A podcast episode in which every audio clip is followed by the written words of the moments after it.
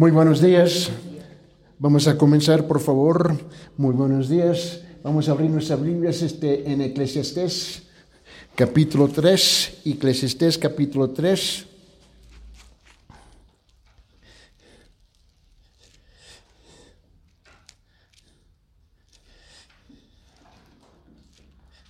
que es el libro después de Proverbios en el Antiguo Testamento, a la izquierda. Ese gran libro que todo el mundo le gusta leer. Eclesiastés capítulo 3, por favor. Y este, ya vamos varias semanas estudiando aquí. Hemos leído del versículo 1 hasta el 22 y vamos a enfocarnos en los primeros ocho versículos y vamos a orar. Señor Padre, en esta mañana, en cuanto nos encomendamos en tus manos, Señor, te pedimos, Señor, de aclarar nuestros sentimientos, aclarar nuestros pensamientos, aclarar nuestros corazones, Señor. Señor, de enderezar nuestra voluntad, de enfocarnos en lo que tu palabra nos dice. Señor, el servidor no es el objeto aquí, es la palabra suya. Pedimos la dirección del Espíritu Santo, hablar a la parte más profunda de nuestras almas, Señor, para comenzar a comprender cómo enderezar la vida nuestra conforme a tu santísima palabra, Señor. Abre los ojos de nuestro entendimiento, Señor. Pedimos que derrame la paz que sobrepasa todo entendimiento sobre nuestros corazones, Señor. Permite que la luz suya penetre los rincones más oscuros en nuestros corazones y en nuestro pensar. Y en fin, para ser confirmados conforme a la imagen suya y la imagen de tu Hijo amado Cristo Jesús. Ahora nos encomendamos con esta tarea de comprender lo que dice tu palabra en el nombre de Jesucristo. Amén. Eclesiastés, por favor, capítulo 3. Es el libro después de Proverbios y vamos a comenzar a, ponerlo esto en su, costumbre, en, su contexto. Es mi costumbre de leerlo en su contexto antes de detallar este, la enseñanza. Dice esto, comenzando con versículo 1, hay un tiempo señalado para todo y un tiempo para cada suceso bajo el cielo tiempo de nacer y tiempo de morir, tiempo de plantar y tiempo de arrancar lo plantado, tiempo de matar y tiempo de curar, tiempo de derribar y tiempo de edificar, tiempo de llorar y tiempo de reír, tiempo de lamentarse, tiempo de bailar, tiempo de lanzar piedras y tiempo de recoger piedras, tiempo de abrazar y tiempo de rechazar el abrazo tiempo de buscar y tiempo de dar por perdido, tiempo de guardar y tiempo de desechar, tiempo de rasgar y tiempo de coser, tiempo de callar y tiempo de hablar, tiempo de amar y tiempo de odiar, tiempo de guerra y tiempo de paz. Saca, y la pregunta aquí, ¿qué es? ¿Qué saca el trabajador de aquello en que se afana? He visto a la tarea de Dios, he dado a los hijos de los hombres para que en ella se ocupen. Él ha hecho todo apropiado a su tiempo también ha puesto a la eternidad en sus corazones. Sin embargo, el hombre no descubre la obra que Dios ha hecho desde el principio hasta el fin. Sé que no hay nada mejor que ellos que, regocijarse y hacer el bien en su vida. Además, que todo hombre que coma y beba y vea lo bueno es en su trabajo, eso es don de Dios. Sé que todo lo que Dios hace será perpetuo. No hay nada que añade, añadirle y no hay nada que quitarle. Dios ha obrado así para que delante de Él temen los hombres. Lo que es y ya ha sido, lo que será ya fue. Y Dios busca lo que ha pasado. Aún he visto más bajo el sol que en el lugar del derecho está la impiedad y en su lugar la justicia está la iniquidad. Yo dije en mi corazón, al justo como el impío, juzgará Dios, porque hay un tiempo para cada cosa y para cada obra. Dije además en mi corazón y en cuanto a los hijos de los hombres, ciertamente Dios los ha probado para que vean que son solo animales porque la suerte de los hijos de los hombres y la suerte de los animales es la misma. Como muere el uno, así muere el otro. Todos tienen un mismo aliento de vida. El hombre no tiene ventaja sobre los animales porque todo es vanidad. Todos van a un mismo lugar, todos han salido del polvo y todos vuelven al polvo. ¿Quién, pregunta, quién sabe que el aliento de vida del hombre asciende hacia arriba y el aliento de la vida del animal desciende hacia abajo, a la tierra?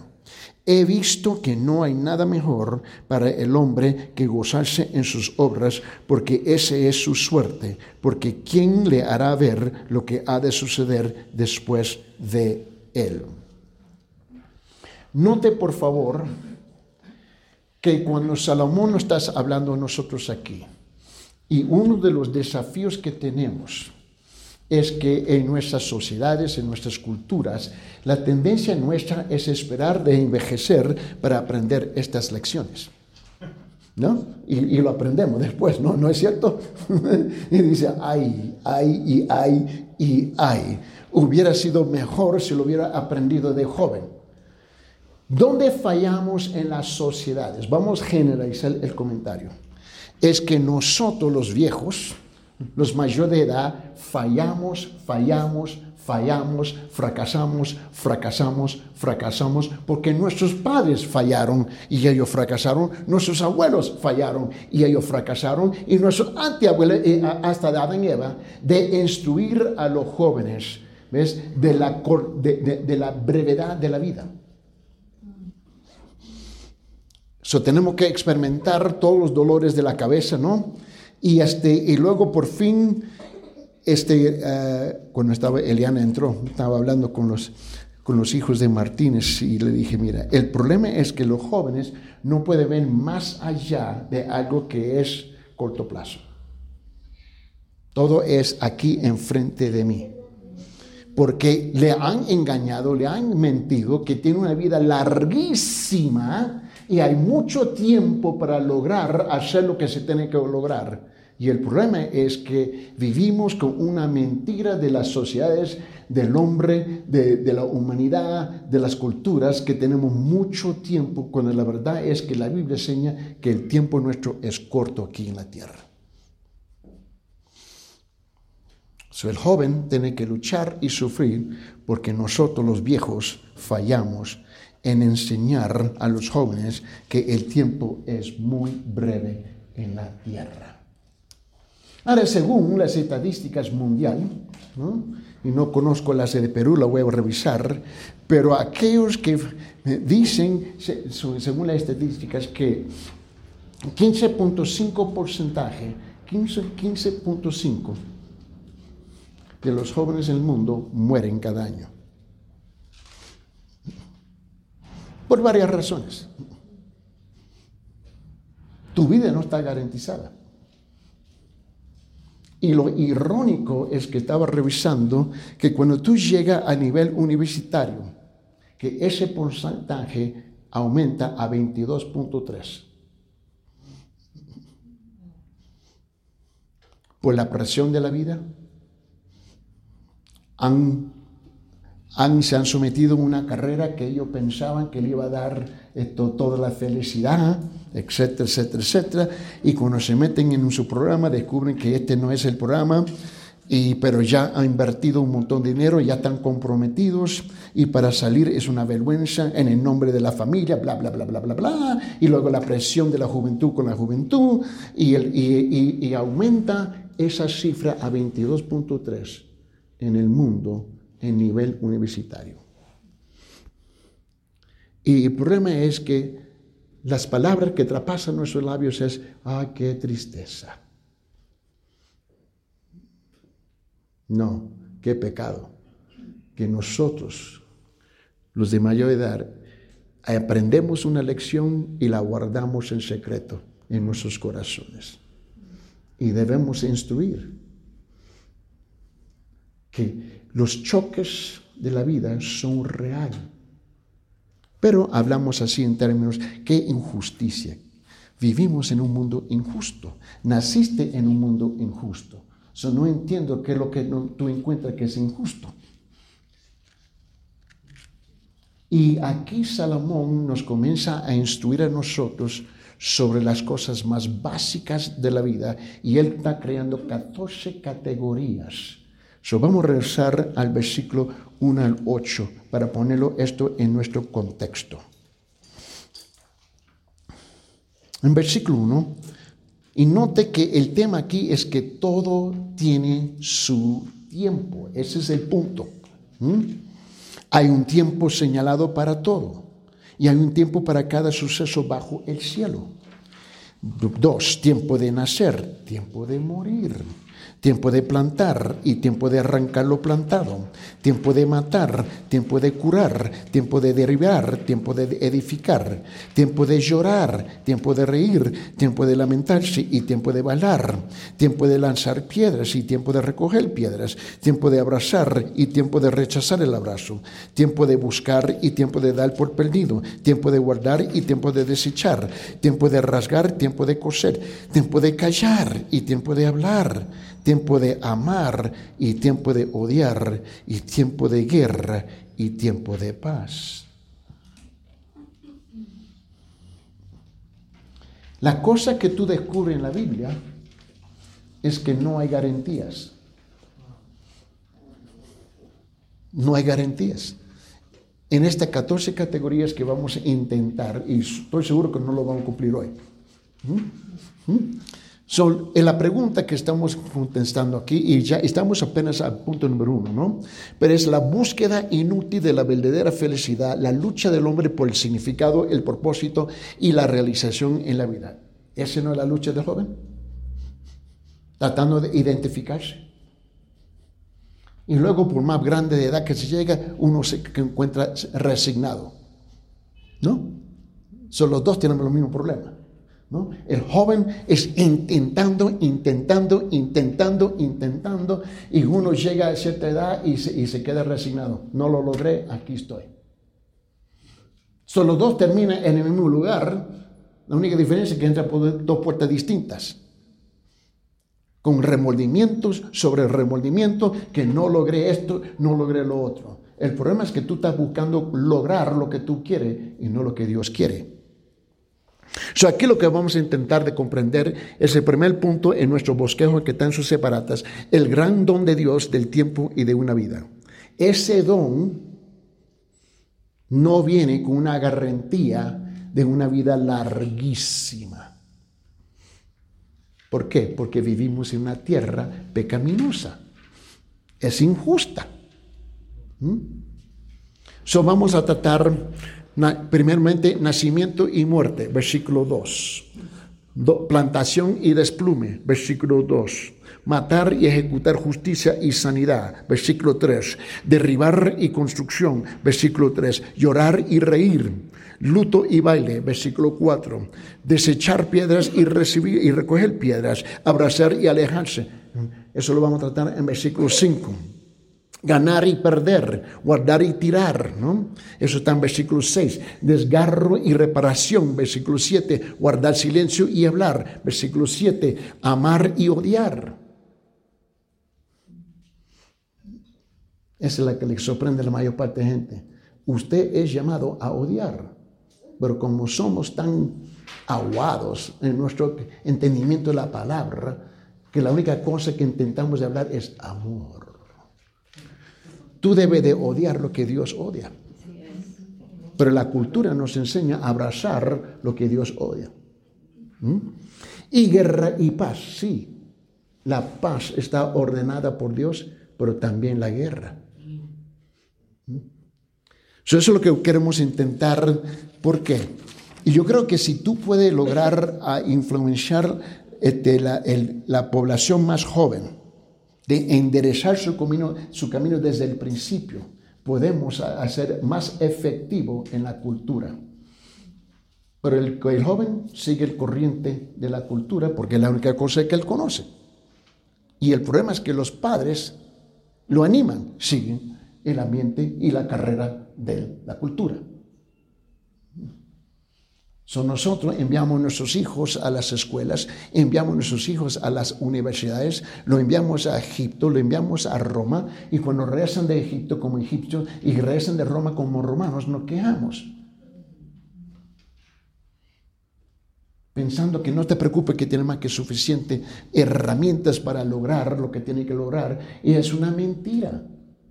Porque como padre nunca has invertido suficiente tiempo en la vida de ellos cuando se estaban creciendo en su hogar para, para darle la, este, la base, el cimiento, los pilares para aguantar la incredulidad de las universidades. Y luego cuando rezan, rezan como ateos, agnósticos. Y luego nos quejamos. ¿Qué pasó con mi hija? ¿Qué pasó con mi hija? Vos tienes la culpa. Sí, lo manda por la China por 50 años. 50 años. ¿Cómo tú crees que van a regresar? ¿Me comprende? Sonote bien.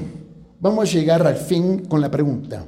¿Qué hace que las personas sean diferentes, más valiosas que cualquier otra especie? Primero, el tiempo y la vida humana difieren de los que de cualquier otro ser creado. Y aunque cada criatura de Dios tiene su propósito, Dios agregó una mayor dimensión a la vida del hombre. O sea, aquí hay dos cosas. A, el hecho declarado, todo tiene un tiempo y una temporada, todo, ¿no? Según versículo 1, hay un tiempo señalado para todo. Y hay un tiempo para cada suceso bajo el cielo. El problema es que tú quieres determinar cuándo. Dios lo determina. ¿Mm?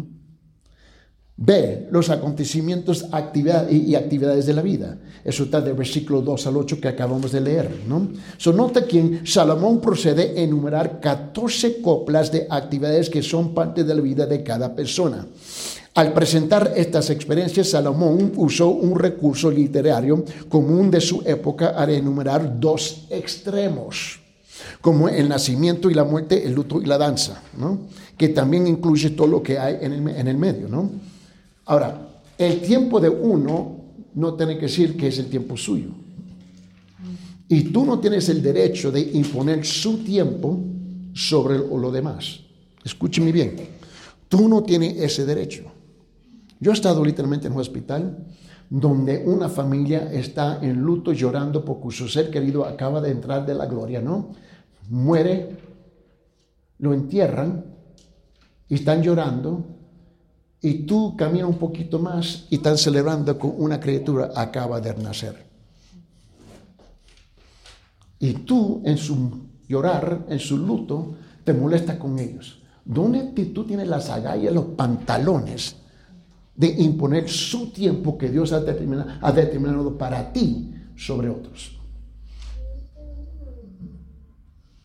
O nos ha pasado que este es el día de entierro, pero una familia había planificado una celebración de cumpleaños para su criatura.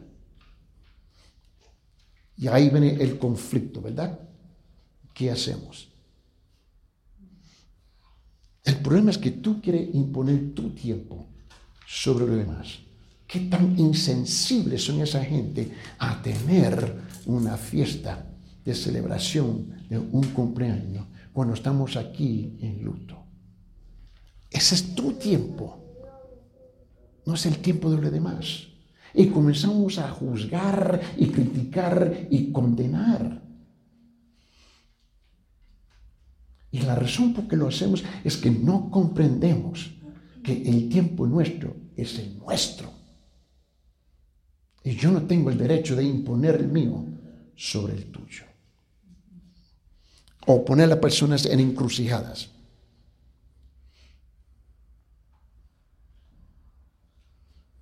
A ver, Ninoska, ¿tú varás el cumpleaños? Pero le hago la pregunta en una forma para que él se siente mal porque yo estoy en luto.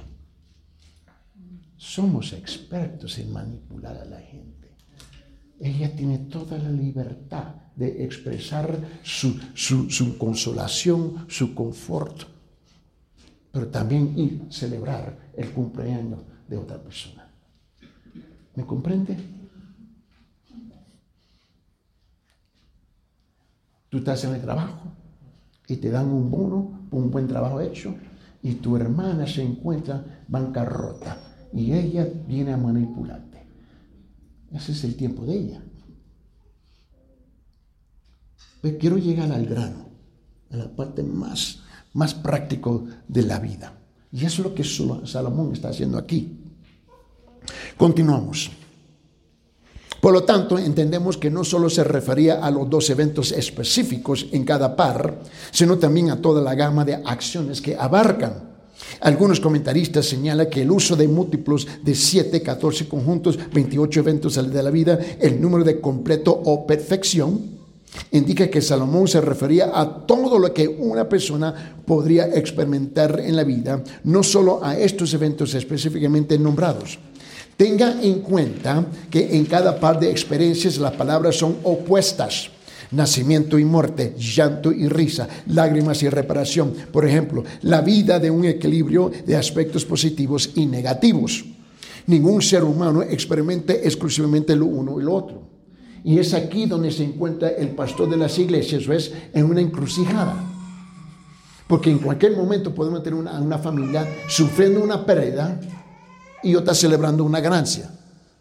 Y él se encuentra típicamente donde él tiene que ponerse al lado de la persona de la pérdida sobre la persona de ganancia. ¿Por qué? Por la presión de la iglesia, por su ignorancia de imponer su criterio y sus prioridades de que, es más importante que el otro. So, él se siente condenado por tener que ser forzado a decidir uno y el otro. Y así no debe de ser. No debe de ser. Y me recuerdo cuando, este, cuando mi mamá falleció y el día que le fuimos a enterrar, el 14 de octubre del año 1970. Y ese día tenía dos primos. Yo vengo de una familia grande. Son 500 y pico de miembros. Somos grandísimos, ¿no? Y tenía dos primos que estaban celebrando ese día cumpleaños. Y la familia se dividió. Fue mi madre. Fuimos, la enterramos, hicimos todo.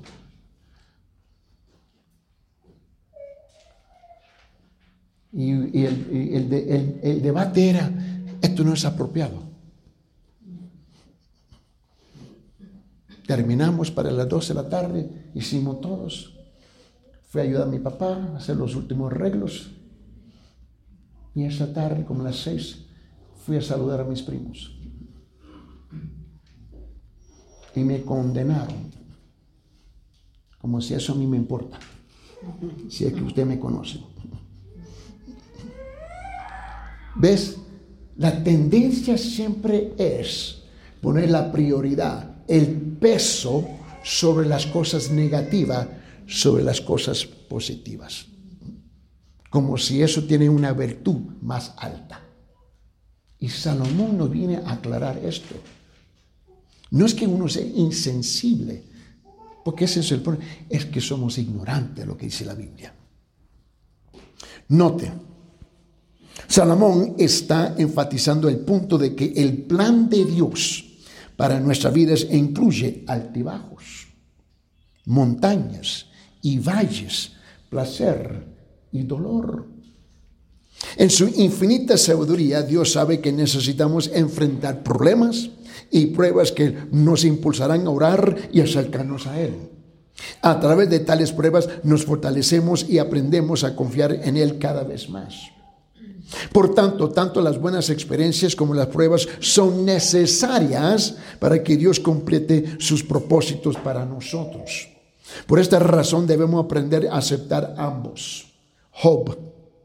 Mira lo que dice en Job capítulo 2 versículo 10, ¿no? Por favor, Gaby. Job 2.10. Pero él le dijo, como habla cualquier mujer necia has hablado, aceptaremos el bien de Dios y no aceptaremos el mal. En todo esto Job no pecó con sus labios. Debe invertir tiempo con Job. Y la próxima vez que tú te quejas de tu problema, reza a leer Job. Y tú descubres que eh, quizá mis problemas no son tan graves, ¿no? Mm, mm. Perdió todo. Y al fin la mujer de su esposa dijo, maldice a Dios y muere. Eh, qué amor, ¿no?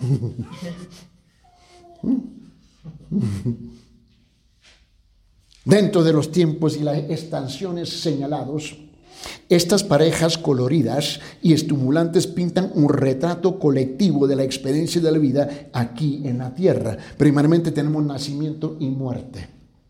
¿Mm? Eclesiastés capítulo 2, la primera parte 2a, tiempo de nacer y tiempo de morir. Hay un tiempo designado para el nacimiento de cada persona y un tiempo para la muerte de cada persona. Pero eso no va a coincidir conforme a tu agenda. Es el tiempo de Dios. Y si es que nosotros creemos, que muchas veces decimos, Dios es soberano. Amén, gloria a Dios. Hasta cuando, te, cuando se te aplica a ti. ¿No? esto es injusto. ¿No? Me recuerdo años atrás tratando con una familia que, que la mamá este, dio luz ese día. Y todo el mundo estaba celebrando y celebrando y estaban celebrando. Y tenía un programa en televisión predicando en los Estados Unidos y, y este, estaban celebrando y de repente 20 minutos vienen afuera y anuncian que la mamá falleció. Y no hallaban qué hacer. Es el tiempo de Dios. El tiempo de Dios. Vino el, el esposo, el papá, el programa para testificar. Y los hijos, lo demás, se molestaron la familia con él porque él está en el pasillo del hospital y dijo, Dios ha dado y Dios ha quitado. Y levantó su criatura y llorando le dio gracias al Señor por su criatura. Y la gente, ¿y tu esposa? Dice, ella está donde ella debe estar, en la presencia de Dios. Pero culturalmente no aceptamos eso. ¿Me comprende? ¿Acaso la Biblia dice que tú debes de llorar cuando una criatura nace? ¿No? ¿Por qué? Porque esa criatura le falta todos los sufrimientos de la vida todavía. Y gozarse cuando aparte de la tierra, porque ya dejó de sufrir. Pero ves, escrituralmente, eso que dice la Biblia, culturalmente, es al revés. ¿Me comprende? Me recuerdo cuando mi mamá murió y tuvimos una conversación en la familia. Y preguntaron, ¿por qué no está llorando? Yo dije, yo estaba con una sonrisa y dije, ella dejó de sufrir. Ella dejó de sufrir. Ella duró 10 años, 8 años, muriendo lentamente de cáncer del cerebro. En los últimos años y medio no nos reconoció. Yo estaba gozando que ella ya dejó de sufrir. Depende de su perspectiva. Ya no había ese intercambio entre nosotros y nuestra mamá diariamente por ocho años. Todo era mi papá. Él cocinaba, él lavaba, él, él, hacía todo para nosotros. Ya no tenemos esa relación con ella porque ella estaba apartada, muriendo poco a poco. Pero la cosa es que dejó de sufrir. Depende de su perspectiva, pero por favor no condena a otra persona porque ellos se encuentran con una perspectiva completamente distinta a la suya. Su tiempo de nacer, ¿no? Nacimiento y muerte, ¿no? ¿Mm? Hay un tiempo designado para el nacimiento de cada persona y un tiempo para la muerte de cada persona. Dios es el dador de la vida y tomador de la vida. Él es el que lo toma. Debido a nuestro pecado, Él ha designado un tiempo para que muramos nuestra oración es, no mueras. Tú estás pidiendo a Dios que contradice su voluntad. ¿Por qué? Porque humanamente no queremos haber nuestro querido apartar. Y luego cuando Él no conteste tu oración, tú estás quebrado más. Simplemente por la ignorancia de lo que dice la Biblia. Como dice la escritura, se ha designado a los hombres una vez para morir. En Hebreos capítulo 9, versículo 27, hermana Beni. Y así como está decretado que los hombres mueran una sola vez y después de esto el juicio. Mm. Todos nosotros nos vamos a tener que presentarnos. Si tú quieres, no quieres, nos vamos a tener que presentar. Así como está decretado en los hombres, Hebreos capítulo 9, versículo 27, mueren una sola vez y después de esto el juicio. Celebramos anualmente los días que nuestros hijos nacieron en este mundo, pero también recordamos con dolor la pérdida de nuestros seres queridos, en particular en el aniversario de su muerte. Y era una lucha por un tiempo en la familia, porque para el 14 de, octubre de 1970, cuando muere mi, mamá y mis hermanos, mis, mis primos, que era el día de su cumpleaños.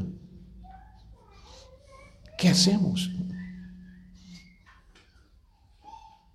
Vamos a la fiesta. Ellos están vivos. No es que no somos insensibles, tenemos que reconocer la realidad de la vida. Pero la cultura dice, no. Por esa razón yo no me llevo por la cultura. Yo soy anticultural. Aquí me han acusado que vos, hermano, es anti la cultura peruana. Yo soy anti la cultura de todo el mundo, incluso los Estados Unidos. Dos, la plantación y desplume. Eclesiastés capítulo 2, versículo 2. Capítulo 3, versículo 2. Tiempo de nacer, tiempo de morir, tiempo de plantar y tiempo de arrancar lo plantado. ¿Mm? El ciclo anual de los climas declara que no sembramos y cosechamos en nuestro propio horario, sino en el de Dios. ¿Cuándo es el momento de plantar? ¿Cuándo es el momento de cosechar? Dios lo determina. ¿Mm? Todo, todo el sistema de dar, por ejemplo.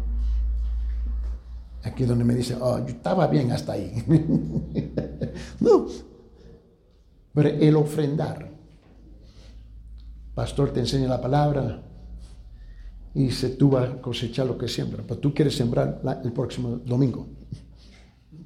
Así no funciona. Si tú vas a sembrar tomates hoy, ¿tú esperas una cosecha el próximo domingo? No, ¿verdad? La cosecha es determinada por el tiempo de Dios y por un sinfín de otras razones en el ambiente, ¿no? So plantamos en la primavera y cosechamos o arrancamos lo que plantamos en el otoño.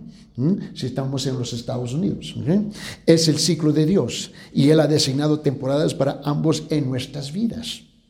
La tercera cosa es matar y sanidad. ¿Mm? Ejecutar justicia. Eclesiastés capítulo 3, versículo 3. Tiempo de matar y tiempo de curar. Tenía una, un hombre que, que me mandó un texto en el programa de radio y, y estaba hablando sobre Éxodo, lo que significa este, de no matar. Y dije, es una mala traducción, malísima, pero no sé por qué lo traducieron así. Dice, pero la Biblia dice que no debe matar. Yo dije, eso ya le escribió, que ¿y cuál es tu punto? Bueno, nosotros no debemos tener militares y policías porque a ellos les gustan balesear y matar a la gente. Yo dije, ok, supongamos, se supone que yo estoy de acuerdo contigo. ¿Y qué de los malvados en la calle? Vamos a decir que yo estoy de acuerdo contigo. ¿Y qué de los malvados? Bueno, eh, no tenía una respuesta. Había un silencio dos días. Al punto que se me olvidó. Luego me escribió, bueno, estoy en una encrucijada. Ah, yo sospecho algo. Se le, le digo, ¿es posible que tú tienes un familiar que lo están enjuiciando? Bueno, sí. Bueno, te recomiendo, uno, oración y busca un abogado. Es que no tenemos dinero. Eso no justifica lo que tú me estás diciendo. La Biblia dice en Éxodo, cuando dice la palabra no matar, es, es, dice no cometer homicidio. Porque si aceptamos superficialmente lo que dice no matar, en ese caso no tiene sentido tener militares. ¿Y qué países tan brutos? Bueno, yo, hay uno que yo conozco, que ha decidido de no tener un militar.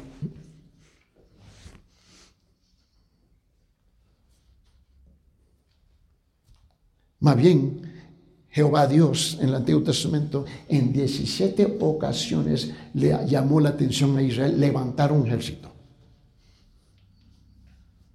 So, no matar, esa está hablando de no cometer homicidio. Pero tú tienes derecho a defender. Yo te aseguro que si tú entras en mi casa para atacar a mi esposa, yo te voy a arrancar de la garganta y yo te voy a lanzar del cuarto piso. Yo te aseguro eso. ¿Mm? Yo te lo aseguro. Inténtalo, va a ver.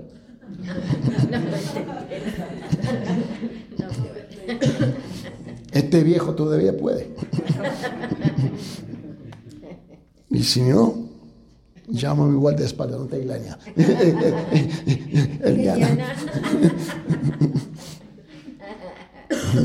Eso dice aquí, matar, ejecutar justicia, hay tiempo para eso. Y en los países ahora, no, no, no, queremos quitar la penalidad de muerte. Con razón el país está como está.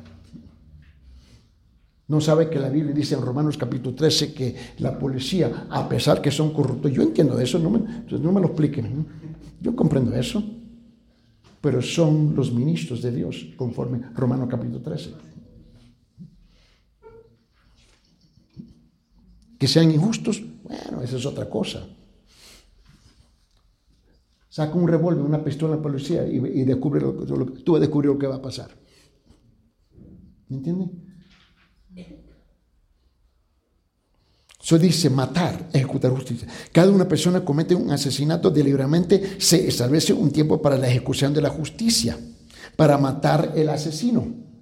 La santa palabra de Dios ordena que el asesino sea ejecutado. Esto también ha sido ordenado por el Señor. Del mismo modo que Dios nos ha dado la capacidad de aprender más acerca de cómo promover la curación del cuerpo humano. Y él, les ha dado a nuestros cuerpos la asombrosa capacidad de restaurarse a sí mismos.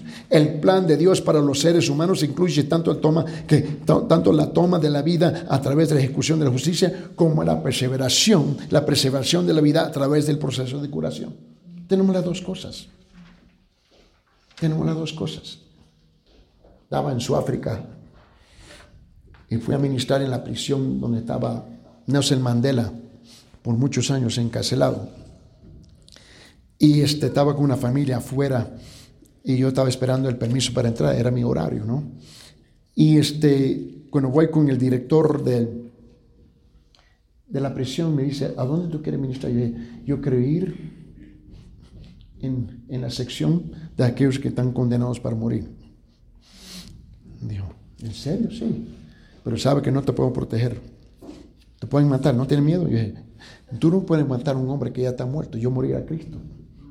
Y tú estás loco. Bueno, eso es otro tema también. Son. Y él me dijo, no, no, no puede ser. Yo dije, bueno, es, usted me pidió, es donde yo quería ir. ¿Y para qué me pides? Son forzadamente, me manda con dos guardias. Y este, ministré dos días ahí adentro.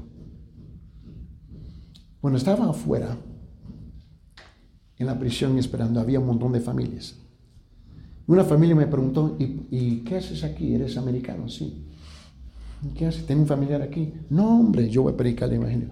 Y, y dijo, ¿a estos malvados? Sí, a estos malvados. Pero ¿cómo puede ser? Y la familia se molestó. Ahora, yo no sabía con quién yo estaba hablando. Pero estaban, pero con una cólera que no te puedes imaginar. Bueno, la cosa es que yo voy adentro me llevan y yo estoy ministrando. Y me ponen en medio del pasillo, ¿no? Y aquí están, aquí presiones en este lado, y había 20 células así. Y me pusieron una silla medio y me siente aquí, tal los guardias, y dice, no te acerca. Y, y, para asegurar, ellos como, ¿ves? Y hoy vienen con sus palillos y ven, y le meten los prisioneros, ¡plas! y ponen la mano en las grillas. Escúchelo. Si yo comienzo a entrevistarlos y hablar con ellos, y me dicen, y todos estaban por homicidio. So, cuando yo termino de ministrar, el director, él está viendo por la cámara y escuchando. Y él me dijo, ¿puede llegar esta noche? Sí, si me lo permiten. Yo me regresé a las 10 de la noche, mismo lugar. Él dijo, calladito. Yo estaba escuchando a todos estos hombres malvados que habían matado a un montón de gente y en la noche están llorando ellos. No pueden dormir. Tienen pesadillas. No pueden dormir. Sus pecados lo han alcanzado al punto y ellos, estos hombres malvados, pero están llorando. No buscan la paz, no tienen la paz, no hayan cómo hacerlo. En esta ocasión, estoy hablando con un hombre y él me dijo, yo merezco morir, pero tengo temor a morir. Yo creo que hay un infierno, no hay que hacer. Estoy, sigo hablando con él, me dice, yo estoy arrepentido. Toda mi estupidez que yo he hecho, bla, bla, bla, bla, bla, bla. Yo maté a esta señorita, la violé y la maté. La dejé en pedacitos. El problema es que no se me saca de la cabeza. Y lo que noté que los prisioneros en esa sección no duermen. No duermen en la noche, están llorando, no pueden dormir, su conciencia lo está comiendo vivo. Y yo estoy hablando con este hombre, digo, mira, tú vas a morir. Yo no te puedo salvar. La pregunta es dónde va a vivir por toda la eternidad. Y comienzo a ministrarle. Y el hombre llorando recibe al Señor Jesucristo. Tercer día que regresamos, el director de la prisión dice, acompáñanos, hoy tenemos una ejecución. Ahí voy. Ese es ese hombre.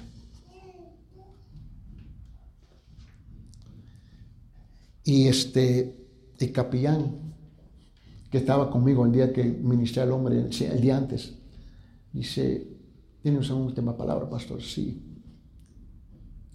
Y no sabía que la familia que me atacó afuera era la familia de esa mujercita que él había matado.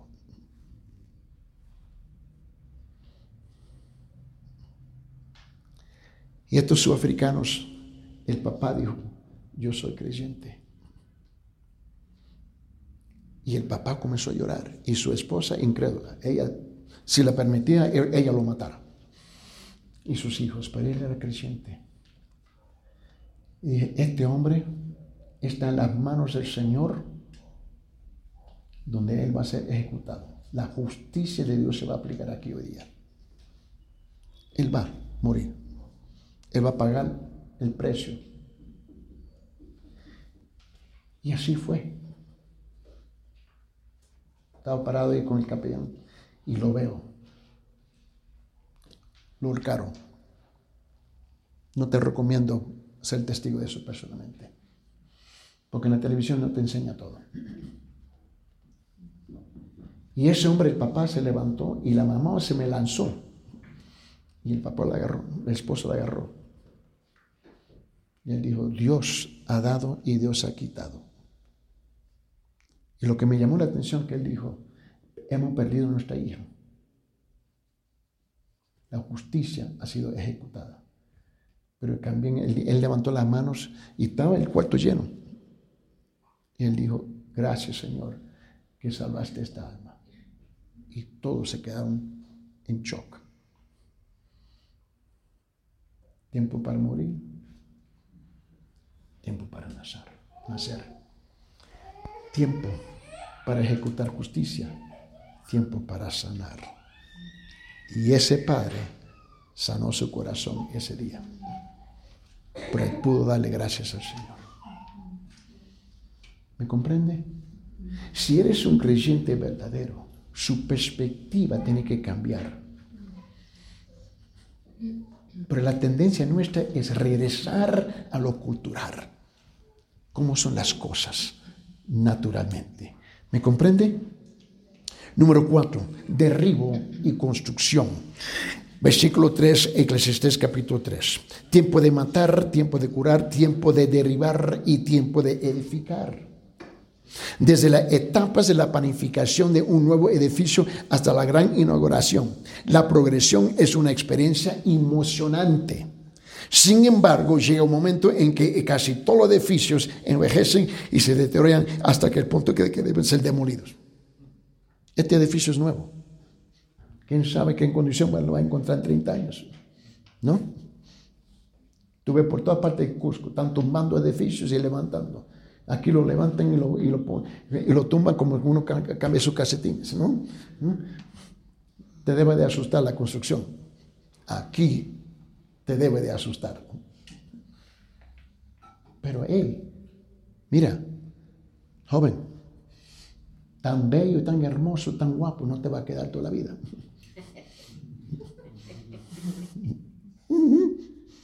Yo me recuerdo que tenía 18 años. Si ve una foto te va a asustar. ¿Y quién es ese? Bueno, ya no soy ese. Más bien cuando la ve, ¿y quién es él? no. Sin embargo, llega un momento, ¿no? Las grandes estructuras, como todo lo demás, tienen un ciclo de vida. Este es otro tiempo de proceso de la vida de Dios. Por esa razón la gente invierte millones y millones y millones en levantando una casa. 15 años, 20 años. ¿Y qué pasó con mi casa? Creen que el cemento no envejece. El cemento envejece. Las barrillas envejecen. Ya.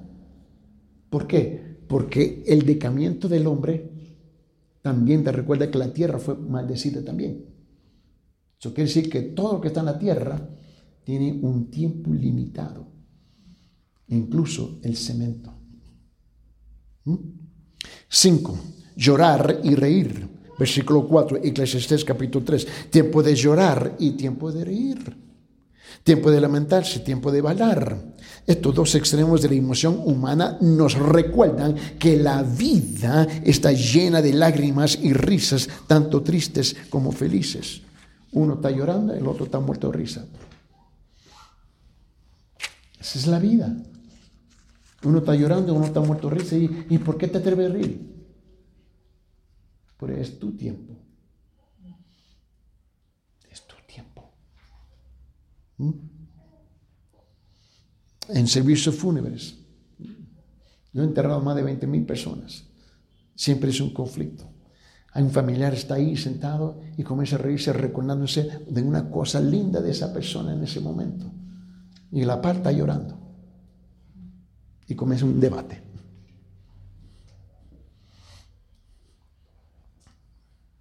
Tenemos que ser un poquito más maduros. ¿Mm? Alegría, tristeza, celebraciones y asambleas solemnes, bodas y funerales. Todo esto son parte del tejido de la vida. Seis, luto y baile. Mira, la misma cosa, como punto anterior, ¿no? Tiempo de lamentarse, tiempo de bailar. ¿Acaso David no bailó? Bueno, como nos gusta a nosotros condenar. Mira, todo en la vida está determinada por el propósito y la intención por cual tú haces lo que tú haces. ¿Mm? ¿Me comprende? Cuando nos casamos, bailamos. Lo que tú pienses de mí, ese es el problema tuyo, no el mío. Y ahora que yo y mi esposa vamos a celebrar 50 años de matrimonio. ¿Mm? Me dice, no, no es apropiado porque los hermanitos están ofendidos y que este, que O sabe que yo todavía tengo mis movidas. Ahora necesito médico ahora. Así la conocí. En un baile. Mm, mm. Yo estaba, yo estaba detrás de ella, no sabía que ella estaba casando también. Yo estaba casando y ella estaba pescando. Y yo caí, ¡pum! Qué tan inteligente fui, ¿no? Las mujeres tienen poder y, actúan como, no, somos inocentes. No, hombre. Mm. Ve una pareja que se está enamorando. No lo haga. demasiado tarde. Y mi esposa dice, no te van a creer, tienes 50 años conmigo. Siete, desechar piedras y recoger piedras. ¿no? Aquí a algunos les gustan tirar piedras, ¿no? Tiene la piedra, esconde la mano, ¿no? Bueno, ahí, está tu tiempo, ¿no? Dice versículo 5, Eclesiastés capítulo 3, tiempo de lanzar piedras, tiempo de recoger piedras, ¿no? Algunos proyectos requieren la limpieza de piedras de la tierra, como preparar un campo para plantar y despejar un lote para la construcción. Otros trabajos requieren recolección de piedras, por ejemplo, cuando una persona está construyendo una casa, una pared. Ambos proyectos son una experiencia de vida, un tiempo de que Dios nos ha dado. Yo te aseguro que no va a construir por no tener que levantar piedras, ¿no? Ocho, abrazar y alejarse. Hay tiempo para eso. Dice en versículo 5, tiempo de lanzar piedras y tiempo de piedras y tiempo de recoger piedras, tiempo de abrazar y tiempo de rechazar el abrazo. En ciertos momentos es apropiado mostrar afecto por los demás, pero hay otras ocasiones en las que es totalmente inapropiado hacerlo. Cada uno tiene su estación designada en la vida de cada ser humano. Tiempo de ganar y ¿sabe qué? Tiempo de perder. Nadie le gusta perder dinero. Pero ¿cómo que tú crees que tú ganas? Mira, para que tú puedas ganar, quiere decir que alguien tiene que perder. Hola. Despierta. ¿No? Cada obrero es digno de su sueldo, ¿verdad? ¿Mm? Pero aquí queremos todo un descuento y lo queremos, es cuando aprendemos la palabra inglesa aquí, free. No, no, no, no, papito. Esa persona trabajó, págale. No sea tacaño. Esa persona trabajó, págale, no sea tacaño. Aquí nos encanta negociar todo, ¿no? Taxista dice cinco, tú dices tres. No tiene vergüenza. No tiene ninguna vergüenza. Pero cuando tú le vas a cobrar a una persona y te dice, no, tres, oh, no, un momentito. ¿Verdad? Somos tacaños. Eso sí está garantizado. Ganar y perder, versículo 6. En Eclesiastes capítulo 3, tiempo de buscar y tiempo de dar por perdido. Suéltalo, déjalo. Ya sea que se trate de finanzas personales o transacciones comerciales, cada uno tiene sus altibajos. La economía fluctúa al igual que las ganancias y las pérdidas. ¿Sabe que 90% de las cosas de la vida tú no tienes ningún control? Dale que aprende eso. 90% de las cosas que suceden en la vida están afuera de su control. 10% es como tú vas a responder. Ah, ¿no me creen? Ya ve, el 6 de marzo 2020, todo el mundo estaba en la calle caminando en paz y esa tarde el gobierno anunció que cuarentena. Y, el, y la vida nuestra por los últimos, ya va a ser tres años, Dos años y medio estamos en esta cosa. Y estamos todavía con mascarillas. El resto del mundo abandonó la mascarilla y aquí en Perú estamos porque somos incompetentes. Y tenemos a la gente aterrorizados. Hay iglesias aquí que todavía no han abierto la puerta. Porque el pastor está atemorizado. Papito, tú debes renunciar. Porque no tiene ninguna vergüenza. Tenemos la gente tan aterrorizados. Y luego y, nos condenamos unos a los otros, ¿verdad? Está fuera de tu control. Mira los precios del producto, siguen subiendo. Está en tu control. Nos quejamos, pero pagamos, ¿verdad? Me parece injusto, pero pagas.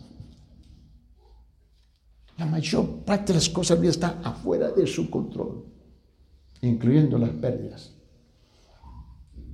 Ya sea que se trata de finanzas personales o transacciones comerciales, cada uno tiene sus altibajas. La economía fluctúa, a igual que las ganancias y las pérdidas. Esto nos recuerda que no podemos confiar en el dinero o, o en las inversiones.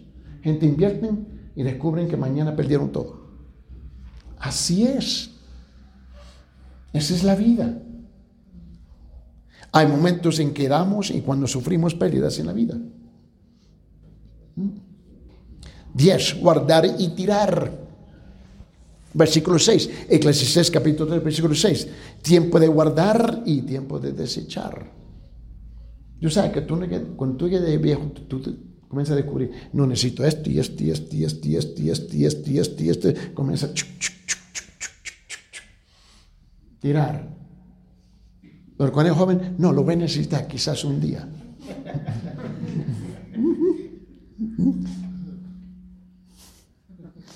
Ahí están. No. Cuando nosotros nos, decidimos de, mudarnos a los estados y llegar a Perú para vivir permanente aquí, porque aquí nos van a enterrar, este, literalmente regalamos todo. Están locos ustedes. Ah, eso es otro tema. No lo vamos a necesitar, literalmente. Regalamos carros, ¿verdad?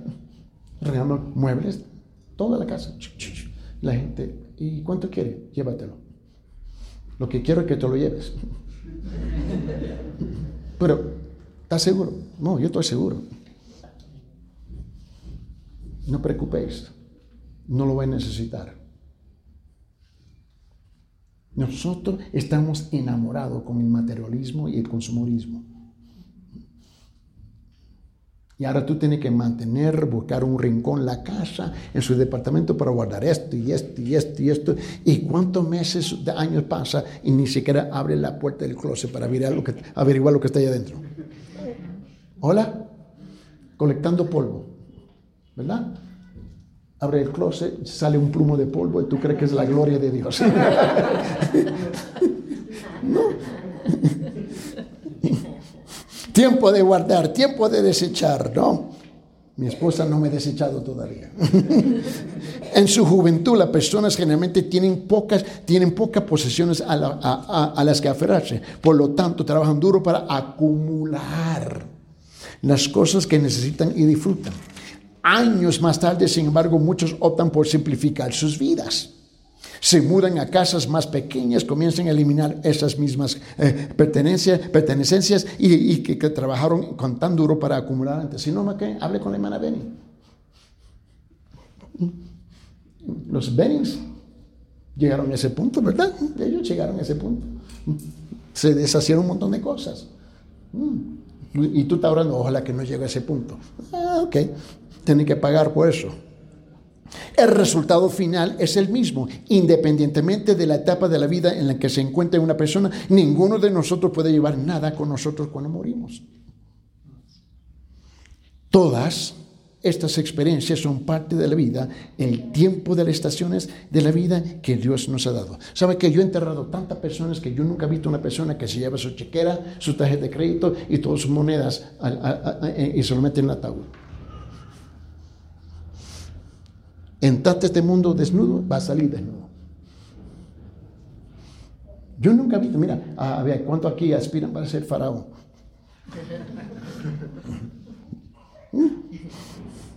11. Desgarro y reparación. Versículo 7, tiempo de rasgar, tiempo de coser, ¿no? Hay momentos para coser o reparar prendas nuevas, ¿no? Hoy cuando estas, estas cubiertas han cumplido su propósito o se han desgastado, un momento para romperlos en tiras o en trapos. ¿Mm? Mi esposa me agarra ¿eh? las playeras, trapo. Pero...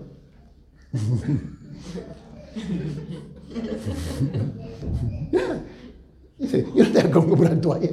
Dice, yo tengo aquí trapos. Mira, yo tengo cosas que me han durado por 20, 30 años. Y allá va. Y lo voy buscando. Mm, ya yo sé. Esa es la vida. Esa es la vida. ¿No? Ya ni me pregunta. ya yo sé. Oh, trapo. 12. Guardar silencio y hablar. Para más callar la boca. Con ella me hace esas cosas. Es sí, mi amor. Guardar silencio y hablar, ¿no? Versículo 7, ¿no? Tiempo de callar y tiempo de hablar. Algunas veces nos gusta hablar y hablar. Estamos enamorados con nuestra voz.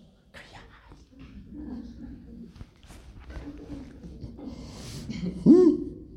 ¿No? Una de las lecciones más difíciles de la vida es aprender cuándo guardar silencio y cuándo hablar. Todos conocemos la sensación de arrepentirnos de algo que dijimos, ¿no? En otras ocasiones tenemos que y debemos hablar y declarar, como en los Estados Unidos, en, las cortes, ¿no? ¿Quién es el grupo singular que, que, que se encuentra en la cárcel y pagando las multas más grandes? Los latinos. Irrespetuosos. Nos gusta hablar, gritarle al juez, y, la sorpresa para ellos, no importa sea un juez afroamericano, japonés, chino, no importa. Y, la cosa que le entrena a todos es hablar español. Pero ellos están en silencio. Y que tu madre, el juez, ¿y por qué me está haciendo eso? Una. Dos. ¿Qué significa eso? Una son 500 dólares, no soles. Dos, mil dólares. Tres, y luego tú terminas con todas tus cambalachas ahí delante del juez y luego era la boca en español y tú te quedas asustado. Vale más a morir de un infarto. Yo he visto gente que acumulan 5, 7, 8 mil dólares en un periodo de tiempo de 3, 4 minutos. Y luego dice, yo sé, no tengo dinero. Seis meses en la cárcel. Ahora habla con tu familia y ahí, ahí te restan, ahí mismo por hablar. En Latinoamérica tenemos la costumbre de faltarle respeto al juez. Porque es mi derecho. Bueno, y el juez dice, tengo el derecho también. Por haber insultado a la corte. Y llega tarde. En la corte, ¿no? Somos famosos para eso, ¿no?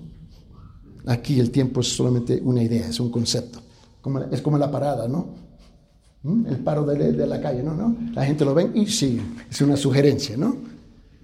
Y el policía te agarra allá y dice, ok, ven conmigo. Le trata de darle 100 dólares. Y dice, oh, no problema. Y dice, ¿estás, sacando tu foto de esto? Vámonos. 5 mil dólares multa. Arrestado. Te curan. Por hablar. Tiempo de Bueno, intentamos, llegamos hasta aquí, ¿ok? Lo demás es su tarea. Vamos a orar. Señor Padre, en esta mañana, gracias una vez más por el privilegio de enfrentarnos, Señor, y ser confrontado con la palabra suya, Señor. Gracias por iluminar nuestras almas, nuestros corazones, Señor. Gracias por aclarar nuestros pensamientos y sentimientos y nuestras emociones, Señor. Gracias, Señor, por abrir los ojos de nuestro entendimiento, Señor, para en cuanto nosotros podemos tomar la enseñanza y aplicarla en nuestra vida para tu honra y tu gloria y el bien nuestro. Ahora, Señor, te pedimos por la bendición del culto que está por caminar, Señor, en estos momentos, Señor, en cuanto nos vamos a preparar. Esto te lo pedimos en el nombre de Jesucristo. Amén.